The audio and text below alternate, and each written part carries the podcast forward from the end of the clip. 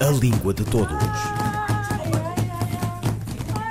Um programa de José Manuel Matias e José Mário Costa, realizado pela Universidade Autónoma de Lisboa. A Língua de Todos.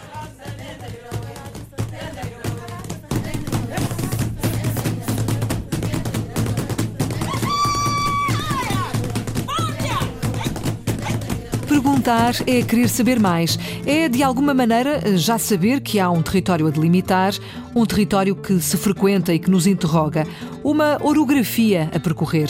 Língua de Todos é o território do idioma comum, das suas variantes, das muitas perguntas que podemos fazer ao corpo vivo da língua portuguesa.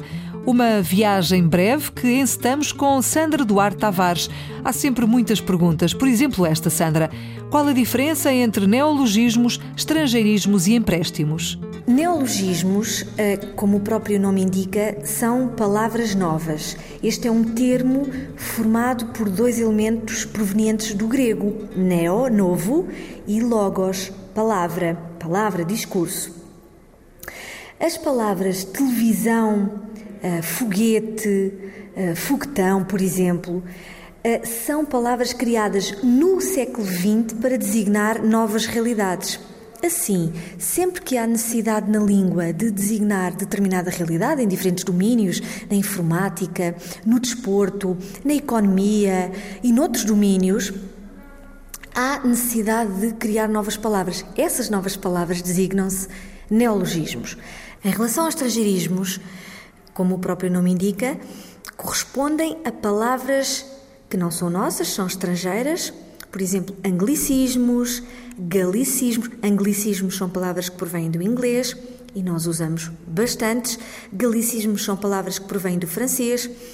Eh, italianismos, latinismos, ainda que o latim seja uma língua morta, nós ainda usamos algumas expressões latinas, como por exemplo a priori, quórum, sui generis, entre outras.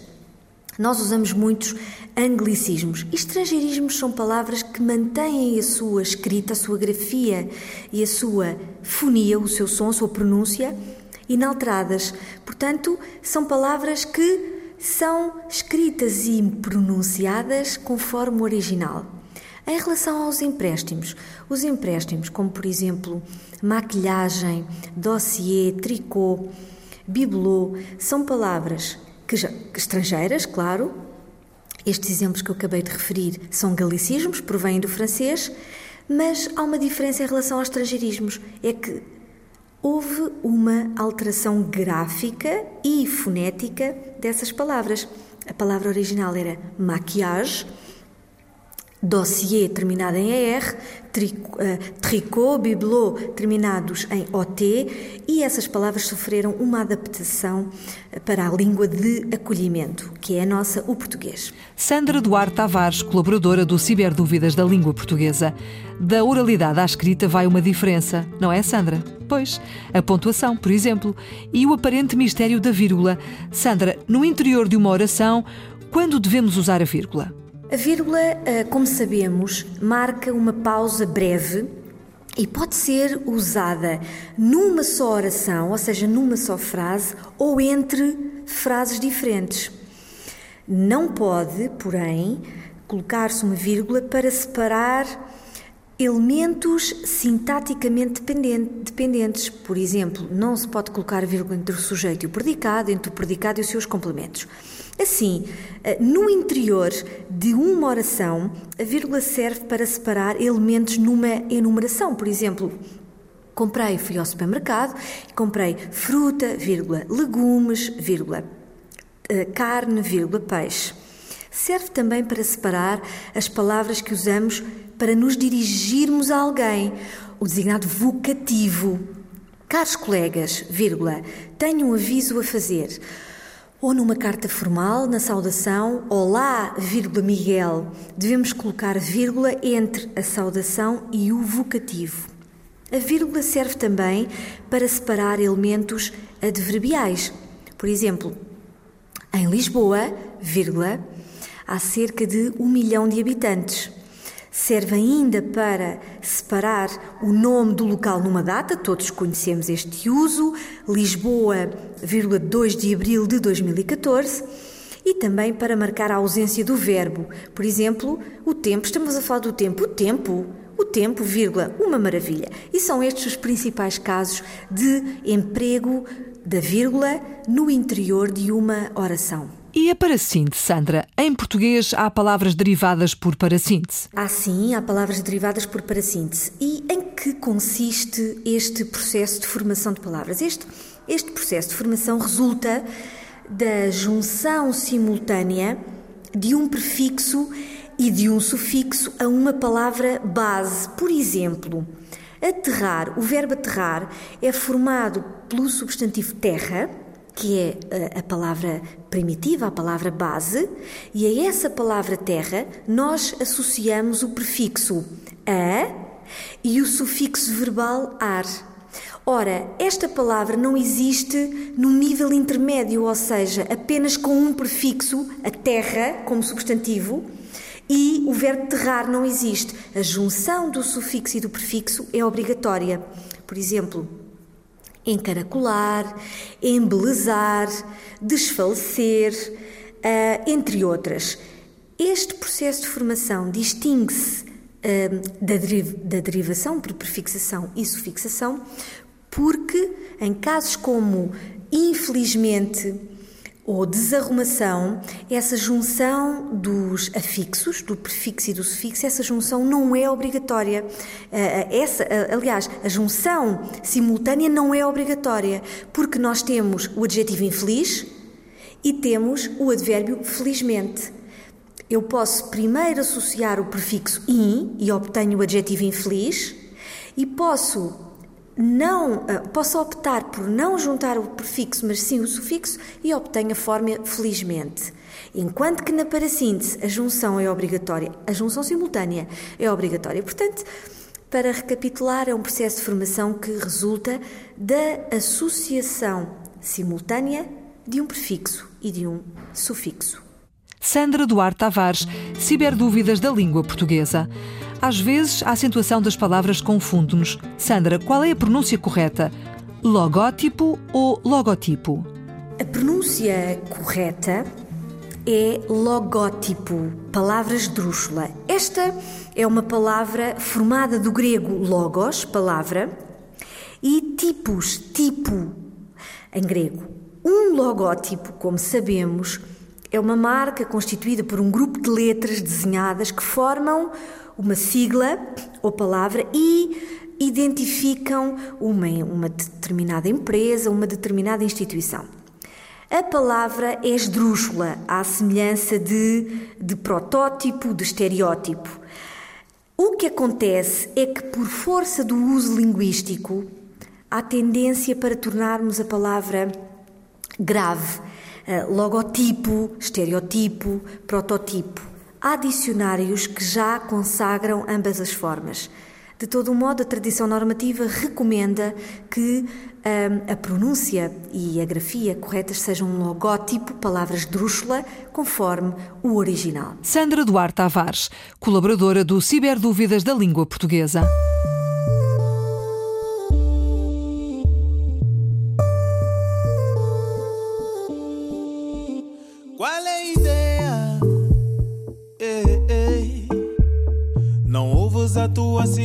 Chamar por ti. Entra na zona. Yeah, yeah. Não digas que tens de sair para acontecer. Eu já não vou nem tentar. Yeah. Se a cidade quer,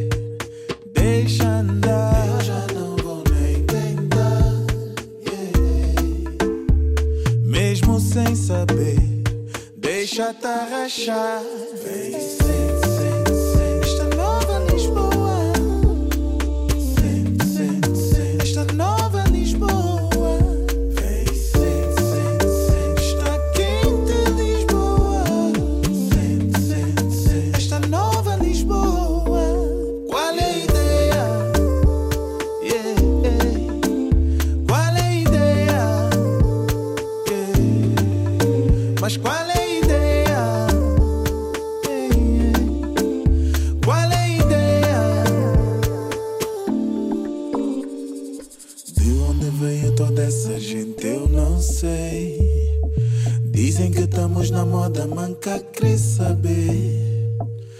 lista todo direito, mas não tô nessa.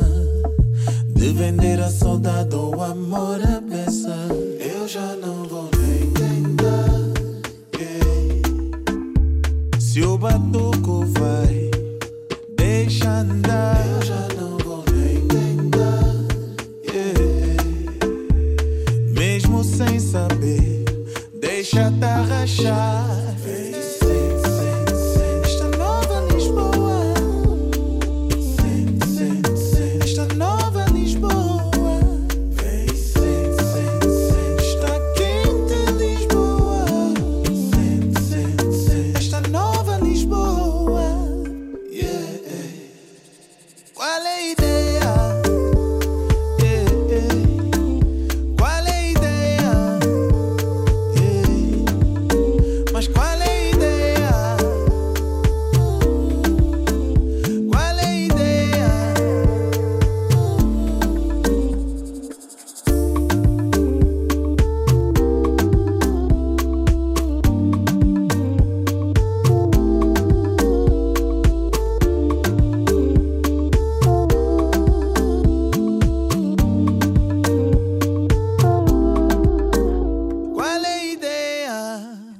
Música. Qual o género do exame médico que designamos por TAC, Sandra? Um TAC ou uma TAC? TAC eh, corresponde ao acrónimo do termo Tomografia Axial Computurizada. Ora, o elemento central eh, deste termo é o nome tomografia, que é uma palavra feminina, a tomografia. Então, este exame médico, como sabemos, em que uma fonte de raio-x e um detector rodam em torno do organismo com o objetivo de obter imagens tridimensionais dos nossos órgãos e tecidos, este, este exame, uma vez que tem como palavra central palavra nuclear tomografia, que é do género feminino, assim devemos designá-la por ataque. Trata-se de uma palavra do género feminino. A regra é muito simples. O género de uma sigla ou de um acrónimo corresponde ao género da palavra nuclear que integra essa unidade. Normalmente é a primeira, é o caso, tomografia. Portanto, a tomografia, ataque. Obrigada, Sandra. Em que contextos devemos usar os superlativos melhor e mais bem? Os superlativos melhor e mais bem eh, não se usam aleatoriamente, há uma regra. E a regra eh, é simples. Quando o advérbio bem modifica um verbo, por exemplo, o verbo comer, o verbo dormir. Hum, hoje comi bem neste restaurante, mas amanhã espero comer melhor. Junto de verbos, o comparativo e o superlativo formam-se através da forma irregular melhor. Portanto, comi bem, comi melhor, dormi bem, dormi- vou dormir melhor esta noite. Junto de verbos, nós temos a forma irregular melhor.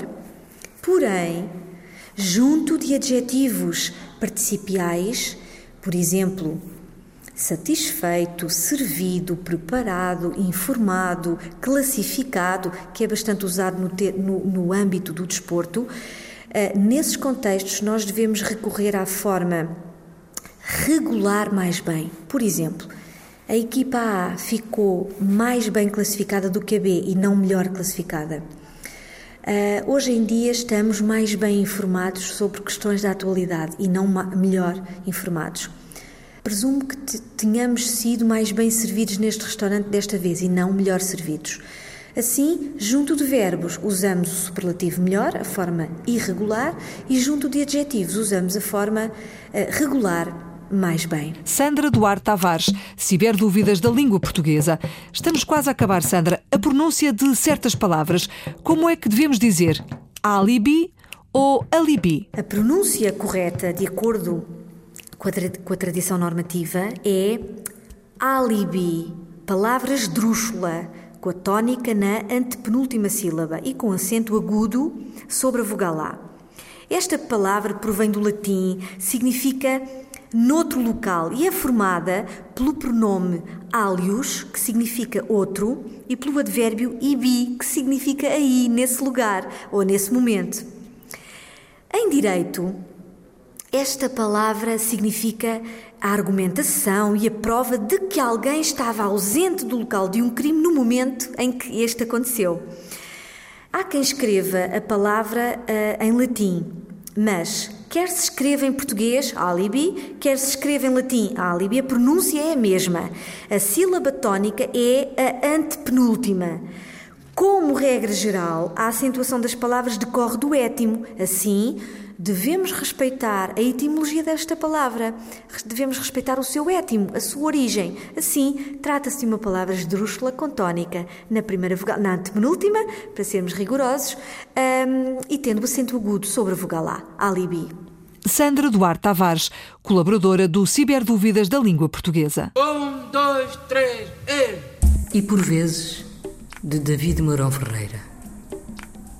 E por vezes as noites duram meses, e por vezes os meses oceanos, e por vezes os braços que apertamos nunca mais são os mesmos, e por vezes encontramos de nós em poucos meses o que a noite nos fez em muitos anos, e por vezes fingimos que lembramos, e por vezes lembramos que por vezes, ao tomarmos o gosto aos oceanos, só o sarro das noites, não dos meses, lá no fundo dos copos encontramos. E por vezes sorrimos ou choramos, e por vezes, por vezes, ah, por vezes num segundo se volam tantos anos. David Mourão Ferreira, na voz da atriz Maria Henrique. Um dos nomes marcantes da literatura portuguesa do século XX. Professor universitário, poeta, crítico, romancista, um amor feliz, grande tradutor de poesia, comunicador nato, com excelentes programas na RTP, na senda de Vitorino Nemésio, David Mourão Ferreira, é na poesia e na sua divulgação dos clássicos à literatura europeia e italiana, que muito admirava, um autor obrigatoriamente a frequentar. Morreu faz tempo e antes do tempo, e já passaram vários natais sem ele, como cruamente escreveu num dos seus últimos poemas. David Mourão Ferreira.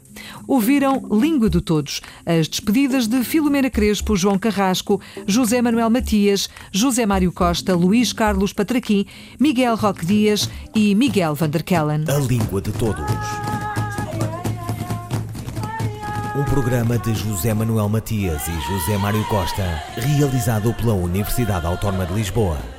A Língua de Todos.